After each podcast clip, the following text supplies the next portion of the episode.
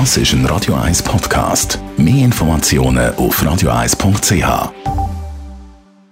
Sprechstunde auf Radio 1. Ja, der Weihnachtstag, da ist das Essen regelmäßig ein bisschen, äh, oder ja, ein bisschen, bisschen viel Wehrschafter. Äh, wir essen viel Fettiges und Schweres. Radio 1 Arzt Merlin Guggenheim nach so einem Festtagsschmaus, da ist man regelmäßig ziemlich müde, auch ganz unabhängig vom Alkohol, was ja dazu meistens noch gibt. Woher kommt die Müdigkeit nach einem grossen Essen? Es ist ja so, dass der Körper unterschiedlich lang braucht, um bestimmte Nahrungsmittel zu verdauen. Die schnellen Kohlenhydrate, das wissen wir alle, wenn wir geschwind ein Brötchen essen, die werden relativ rasch verdaut, darum haben wir relativ rasch wieder Hunger im Verlauf.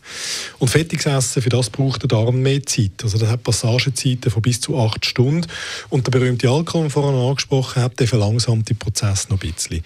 Mhm. Jetzt Verdauen ist, ein, ist, ein, ist, eine Arbeit, die der Körper muss machen muss. Das braucht Blut, das dort unterschafft. Das braucht Energie. Und dann hat man nicht mehr viel Fuß für andere Sachen und wird müde. Also der Körper ist da ein bisschen beschäftigt, aber gibt es vielleicht irgendwie Möglichkeiten, etwas, was man machen kann, um die Müdigkeit ein bisschen abzufedern, so den Effekt nach dem Weihnachtsessen ein bisschen erträglicher zu machen? Selbstverständlich könnte man probieren, ich sage jetzt ein bisschen leichter zu essen. Das ist wahrscheinlich nicht so das Thema Weihnachten, Fondue Chinoise mit diversen Söseli auf Mayo-Basis. Ähm, es ist dann einfach so, man, muss, also man sollte sich nicht überessen, das ist so, aber nachher das einfach akzeptieren. Vielleicht der einzige Tipp, den man kann geben kann, wenn man sich nicht kann anpassen kann, was das Essen anbelangt, ist nicht zu spät zu essen. Je später man mhm. isst und mit je voller am Bauch man ins Bett geht, desto mehr leidet man, desto eher hat man so Ausstoß und all die üblen Sachen, schlaft nicht gut.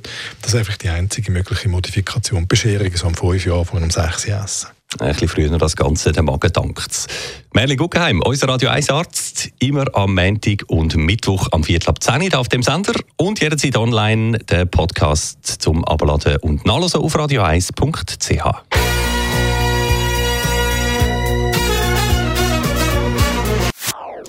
Das ist ein Radio 1 Podcast. Mehr Informationen auf radio1.ch.